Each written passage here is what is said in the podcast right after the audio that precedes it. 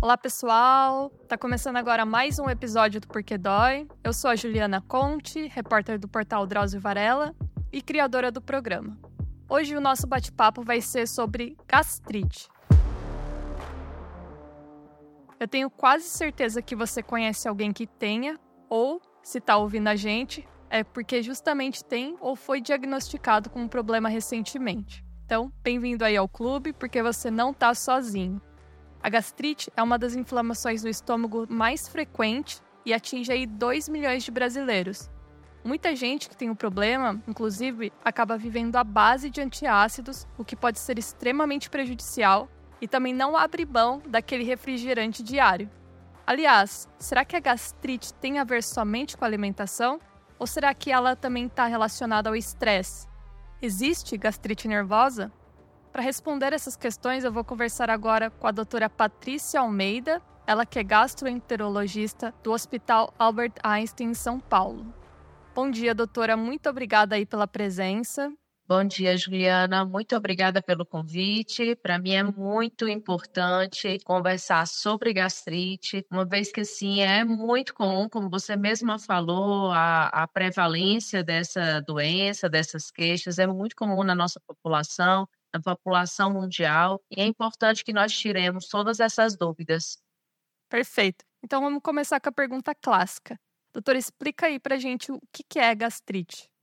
A gastrite é a inflamação da pele que reveste o estômago, da mucosa gástrica. Então, quando você tem qualquer agressão que inflama essa parede, essa mucosa, nós chamamos de gastrite. É um nome bem genérico e compreende várias causas, que é o que nós vamos conversar mais tarde. E é a mesma coisa que refluxo? Não. São duas doenças diferentes. A gastrite, como falei, ela é a inflamação da pele do estômago, da mucosa gástrica. Já o refluxo é quando ocorre um retorno do conteúdo gástrico para o esôfago. Então, esse conteúdo gástrico ácido, ele entra em contato com a pele do esôfago, com a mucosa esofágica. Mas normalmente um vem acompanhado do outro, não é, doutora? Eles podem vir sim isolados, mas os fatores de risco, tanto para a gastrite quanto para o refluxo, são muito semelhantes. Então, é muito comum que nós tenhamos o diagnóstico das duas doenças no mesmo paciente. E doutora, é real que em algum momento da vida todo mundo vai ter aí uma inflamação no estômago, vai, vai desenvolver, principalmente por causa da alimentação? Então, Juliana, atualmente é muito comum, por conta da correria do dia a dia, da vida de hoje, que nós optemos por alguns alimentos que são mais processados, ultraprocessados, fáceis de adquirir. E esses alimentos têm sim maior conteúdo de produtos químicos para que eles mantenham a validade por mais tempo. Então, eles têm conservantes, aditivos e tudo isso pode causar uma inflamação da pele do estômago. Não só isso, mas também outros hábitos de comer mais rápido, sem tanto cuidado com a escolha né, da qualidade, como também da quantidade dos alimentos. Então, é extremamente comum que durante a vida nós tenhamos sim algum quadro de gastrite.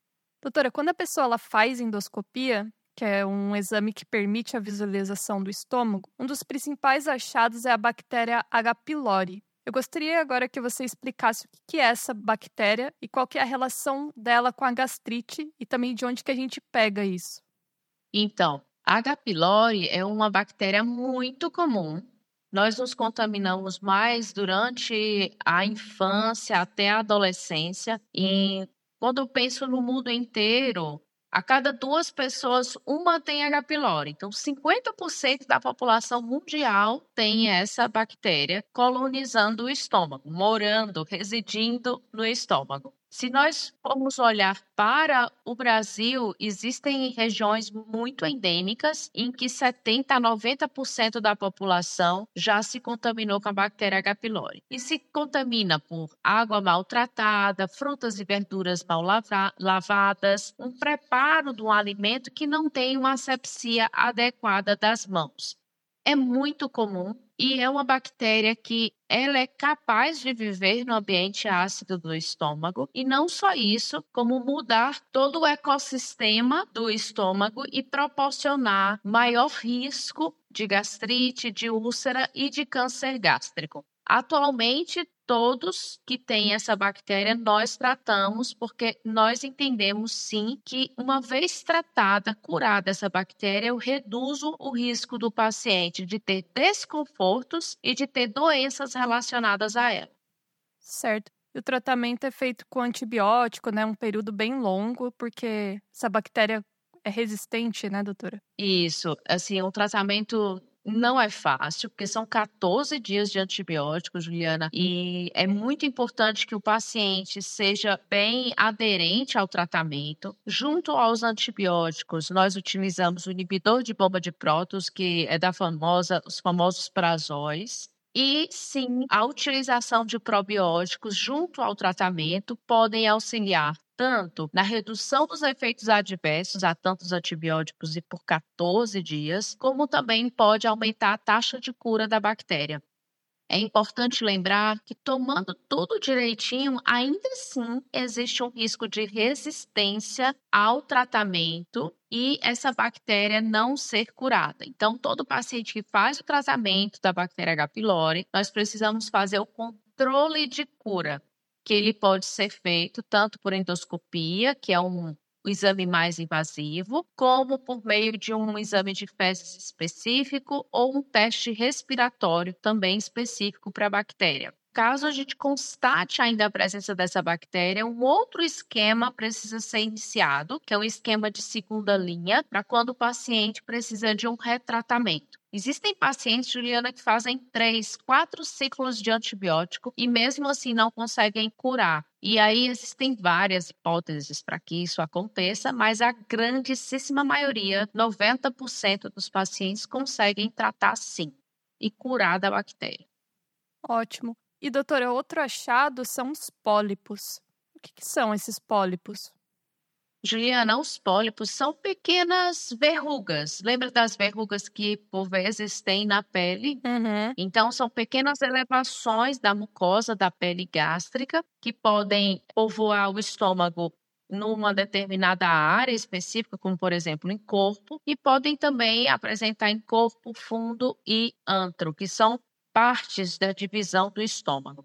Esses pólipos, na maioria, são de origem benigna, então a gente consegue, o endoscopista, ao fazer o exame, já percebe pela aparência do pólipo, né, a coloração, o tamanho, se ele destaca fácil da pele do estômago ou não ao uso de pinça. Então, existem alguns detalhes endoscópicos que nos ajudam. E a maioria, sim, são pólipos mais inflamatórios, hiperplásicos, que a biópsia demonstra benignidade. Inclusive, o uso longo dos prazóis pode proporcionar um maior risco de ter pólipos, mas pólipos benignos, pólipos de glândulas fúngicas. Mas também tem os pólipos malignos. Mas é por que, que tem que retirar esses pólipos se eles são benignos, muitas vezes? Porque em sua maioria são benignos, né? Então existe uma minoria que pode ter comportamento de malignidade são pólipos com maior risco de malignidade. Então, para que a gente possa ter a certeza da característica daquele pólipo, daquela linhagem de pólipo, eu preciso biopsiar. Apenas a biópsia me dá a segurança de como eu vou ter que acompanhar aquele pólipo. Se forem pólipos benignos, eu não preciso tirar todos os pólipos nem fazer endoscopias com muita frequência. Por exemplo, os pólipos de glândulas fúngicas. A gente realmente viu que é um pólipo benigno dessa natureza. Fico tranquila, tranquilizo o paciente, mas com todos os cuidados para tentar evitar, por exemplo, o uso crônico indiscriminado do prazol. Agora, se for um pólipo de uma linhagem mais preocupante, eu preciso ficar visualizando esse pólipo com a recorrência desse pólipo com maior frequência, e isso depende muito da histologia, da característica da biópsia que esse pólipo demonstrar. Então, isso pode me orientar uma, bio, uma endoscopia mais precoce ou não, e também a frequência com que eu vou precisar repetir. Certo. E, doutora, uma dúvida, assim. Os casos mais comuns que vocês atendem no consultório são de pacientes, assim, com gastrite aguda, que, por exemplo, desenvolveu um quadro, tá com uma inflamação no estômago, ou de pacientes, assim, que têm uma gastrite crônica que, apesar do tratamento, não conseguem melhora, enfim, e tem casos recorrentes, né, de, de dor, de desconforto. O mais comum é a gastrite crônica. O é muito comum que o paciente tenha vários episódios de mal-estar gástrico e se automedique antes de buscar um atendimento médico especializado. Às vezes a gente consegue identificar causas que rapidamente a gente trata e resolve, mas muitas vezes está relacionadas a hábitos em que o paciente pode ter várias, várias crises da gastrite ao longo da vida. E nós, como especialistas, temos que identificar qual é o, o fator desencadeador e orientar o paciente para que essas crises não aconteçam. É raro ter um paciente que no seu primeiro episódio, a não ser que seja um quadro muito intenso, busque atendimento médico. E quando isso acontece, na maioria das vezes o paciente busca o pronto-socorro e não gastroenterologista. Então, é, é realmente comum a avaliação de pacientes com gastrite crônica. Certo. A, a, gente falou um pouquinho da alimentação, né, da influência da dieta, né, para o surgimento da gastrite, mas uma dúvida, doutora. Realmente existe uma relação direta entre o que você come e, sei lá, daqui a algum tempo isso pode inflamar o revestimento do seu estômago? Ou também tem uma questão da genética do paciente? Tem uma questão da genética. Tem pessoas que são mais predispostas geneticamente a reagir de uma forma mais intensa a um processo inflamatório que ocorre no estômago. Isso é claro e realmente a gente vê com muita frequência. É importante dizer também que, por exemplo, às vezes não é só genética, às vezes é o ambiente. Então, pai, mãe, filhos, na maioria das vezes estão no mesmo ambiente. Então, os fatores que acabam influenciando a mãe também influenciam o pai e os filhos. Então, não é só a genética, é o ambiente, o que, é que eles estão expostos nesse ambiente. Mas sim, a questão alimentar é assim ela é a, a mais importante na origem da gastrite. Se você pudesse elencar assim os alimentos que hoje em dia todo mundo consome, mas que fazem mal para o estômago, principalmente esses alimentos ultraprocessados, e que seria bom ser assim exceção, não regra, né, na alimentação. Se você pudesse aí destacar. Destaco sim, Juliana, que eu posso falar assim de alimentos os mais temidos: o refrigerante, e não é só o refrigerante escuro, aquele famoso refrigerante escuro, não. Todos os refrigerantes, sejam eles de frutas ou não, eles podem causar gastrite porque eles têm tanto conservantes como também corantes. O corante caramelo 4, ele é muito, muito agressivo para a pele do estômago e está presente nos refrigerantes mais escuros. Mas não importa, o único vilão não é só ele. Além disso, posso falar daqueles biscoitinhos, daqueles biscoito recheado, ou então aqueles salgadinhos que muitas vezes a gente compra para comer, ou então embutidos, salsichas, linguiças, salame, batata frita industrializada, aquela pipoca de micro-ondas industrializado, macarrão instantâneo, porque ele já é pré-frito. Além disso, ainda tem aquele saquinho que tem o tempero, que é realmente muito ruim para a saúde. Não só nisso, como aqueles macarrões que já vem pronto, que você só coloca água morna. Aquilo é bem agressivo para o estômago. Então, veja, é tudo aquilo que é mais processado ou ultraprocessado. É tudo que é gostoso. E fácil de adquirir. É. Aquilo que está ao alcance das mãos e só desembalar. Pensemos assim, tudo aquilo que precisa só desembalar, então está pronto, cheio de conservantes, aquilo é muito, muito prejudicial para o revestimento gástrico. E, e a cafeína, onde que ela entra?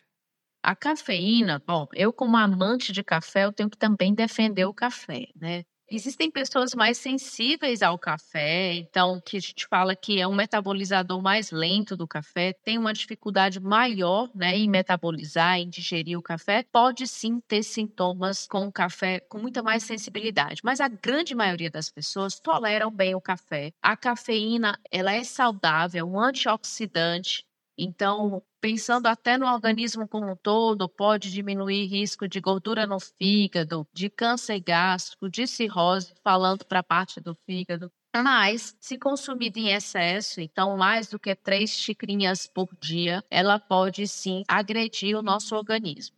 Então, a própria cafeína, ela é um agressor, um irritante gástrico comum pode provocar uma inflamação da pele do estômago, como também até mesmo aquele café descafeinado pode aumentar a produção ácida do estômago, desencadeando maiores sintomas de gastrite e mal-estar gástrico. Então, é evitar o consumo em excesso e conhecer sua individualidade. Tem pessoas que é, têm uma, uma sensibilidade a uma xícara só, outras toleram as três sem problema nenhum. E lembrar que uma coisa é você consumir o café com o estômago, vamos dizer assim, forrado, com algum alimento junto. Outra é passar horas a fio só no café. Ah, sim. Aí é uma bomba, né? Isso, isso é um problema. E agora o combo: cigarro, café e, sei lá, refrigerante à base de cola, que é muito comum. Então, ó, imagine você que o, o ambiente gástrico ele é extremamente ácido.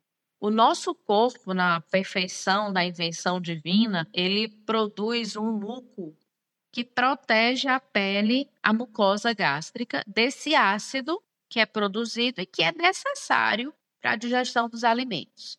Se eu for olhar o pH, a acidez, de dentro do estômago e a acidez na pele do estômago é bem diferente. Por quê? Porque existe esse protetor, esse muco protetor, que faz uma barreira entre a pele e esse ácido produzido.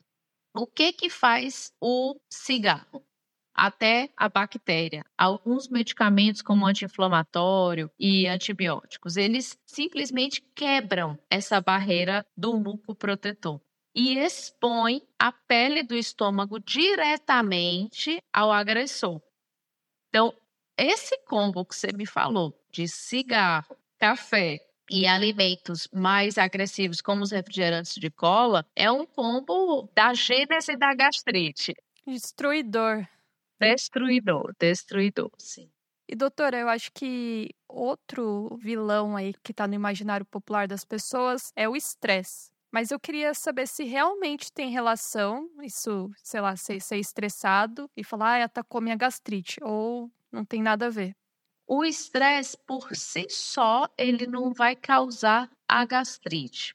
Então, o que nós temos é um quadro de gastrite que sim pode ser ativada por uma crise, por um momento de estresse, porque o estresse aumenta a produção gástrica. Eu lembro que uma vez um paciente me pediu um relatório pedindo para eu relacionar o trabalho dele à gastrite dele, né? Por uma questão trabalhista. E eu expliquei que sim, o estresse pode contribuir, mas que ele não é o causador inicial. Então, nós temos um quadro que piora com o estresse.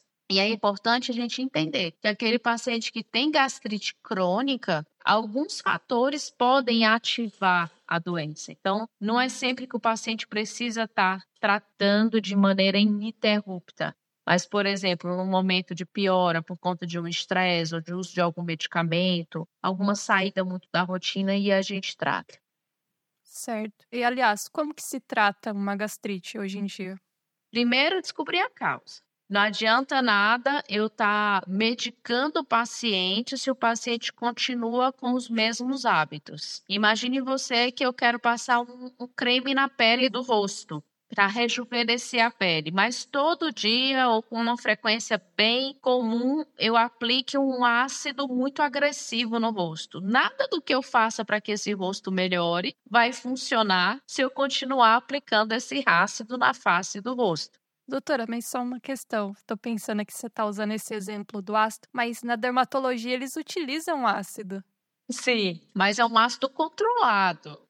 Então eu sei exatamente até que profundidade aquele ácido vai agir, eu sei o percentual da acidez daquele ácido, a natureza, como ele age, e na verdade os dermatologistas se utilizam dessa capacidade de agressão da pele para que ela se regenere e forme uma pele mais viçosa, mais nova. Só que aí quando eu olho para o estômago, é o contrário. Eu estou, na verdade, desequilibrando o ambiente gástrico com aquele ácido que eu não tenho nenhum controle de percentual, nem de frequência e nem de intensidade do uso. Então, o paciente que é, se alimenta de maneira inadequada, frequentemente, faz uma automedicação, medicações como anti-inflamatórios, de maneira frequente também, vem o estresse, vem o cigarro, tem uma bactéria H. pylori que não foi diagnosticada e não foi tratada. Então, eu tenho vários, vários possíveis agentes aí. Então, a causa precisa ser descoberta para que eu possa fazer um tratamento de maneira mais assertiva. E é extremamente importante entender como é a rotina daquele paciente entender o que que ele come, que horas ele come, quanto tempo que ele passa de jejum. Nesse jejum, o que que ele ingere, porque muitas vezes o paciente entende que o jejum é ausência de comida, mas naquele período que ele ficou em jejum, ele ingeriu balas, ele ingeriu café, chás escuros, então muita coisa acontece nesse momento de suposto jejum e entendendo a individualidade do paciente, da rotina do paciente, eu, como especialista, consigo inferir qual é aquele hábito que mais pode estar gerando o quadro de gastrite do paciente. E aí eu vou atrás desse hábito, eu oriento o paciente e faço sim ciclos de medicamentos na maioria das vezes a gente utiliza inibidor de bomba de prótons, que são os prazóis, né? Existem vários tipos de prazóis e eu vou escolher o melhor para aquele paciente, faço um ciclo desse medicamento e tiro esses agressores orientando o paciente. O mais comum é que esse paciente fique bem depois de seis a oito semanas do tratamento medicamentoso. Só que lembrando, o tratamento não medicamentoso, não farmacológico, é o alicerce do tratamento cronicamente falando. Então, se eu não cuido desse alicerce, outra crise de gastrite virá em breve. É, precisa aí de uma mudança comportamental também, né, doutora? O que é o mais difícil. É, que é um desafio. Mas o médico, ele é um facilitador, né, Juliana? Por isso que eu não sou a favor daquelas listas imensas. Não pode comer isso, não pode comer aquilo. Então, assim, o paciente se vê com a perda total de autonomia. E agora, o que, que eu vou comer? Não, muitas vezes você entendendo a individualidade do, do, do paciente, você consegue determinar um, dois, três supostos alimentos, falo até suposto alimento, porque na maioria das vezes não é um alimento de verdade, é algo processado, processado, que se a gente tirar ou diminuir a frequência da ingestão, já é o suficiente para que o paciente fique bem. Já vai dar um, um alívio quase que instantâneo. Isso. Ótimo, doutora. Eu espero de verdade que ajude aí quem está no, nos ouvindo, né? Porque a explicação foi ótima é muito importante empoderar o paciente, né? Principalmente nas doenças crônicas. Empoderar o paciente a entender o porquê daquele mal-estar, o porquê daquele problema, porque no dia a dia a gente consegue buscar, tentar buscar o equilíbrio para ficar bem. Então o paciente ele entende, poxa, já ingeri no período da manhã mais cafeína, então eu vou segurar um pouco e procurar ingerir alimentos mais saudáveis, menos agressivos ao longo do, do resto do dia. E aí a gente vai equilibrando a vida. E é assim, não adianta, não tem fórmula mágica. Ótimo, perfeito, doutora. Mais uma vez aí, muito obrigado pela explicação. E se você que ainda está nos ouvindo está com seu estômago intacto, sem dores, preserve-o, né? Acho que é um dos recados mais importantes. E também tentar reforçar a dica, né, de diminuir o consumo de industrializados, álcool, café e, na medida do possível, também tentar levar uma vida mais tranquila, né, doutora? Busquemos aí os pilares é, né, da, da saúde, que vem da, principalmente da alimentação, dos hábitos, do, do controle, da gestão do estresse. Tudo isso é muito importante para a nossa saúde. Aquilo que a gente consegue controlar. Muito obrigada pela oportunidade. Me coloco à disposição, Juliana, para qualquer dúvida aí eventual dos nossos ouvintes. Perfeito, doutora. E para finalizar, fique ligado aí porque o Porquê Dói ele vai ao ar uma vez ao mês com episódios inéditos. E se você tiver alguma sugestão de tema, é só escrever nos comentários se você estiver nos ouvindo pelo YouTube, tá bom? Muito obrigada e até a próxima!